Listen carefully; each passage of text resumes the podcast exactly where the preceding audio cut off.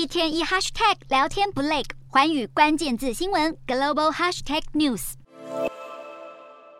社群平台 Twitter 被工作狂马斯克接管后，内部文化大变天，员工没了例行休假日，每周又要在办公室待好待满四十小时，被批最强惯老板的马斯克大声说，他才是最累的人。马斯克透过视讯参加 G20 场边的企业领袖会议，聊到未来愿景时提到火箭旅行、外星人，当然也谈推特。因为停电关系，马斯克四周一片漆黑，为什么不飞到巴厘岛开实体会议？马斯克开玩笑说，接管推特之后，工作量暴增，哪有时间？家大业大，不过钢铁人越战越勇。马斯克身兼推特和 Tesla 执行长之外，还执掌 SpaceX。现在更传出 SpaceX 计划进行新一轮募资，目前讨论的股票价格在每股八十五美元左右，最新估值也将由上轮融资的一千两百五十亿美元增加到一千五百亿美元以上。若真如此，SpaceX 渴望超越字节跳动，成为最有价值的未上市公司。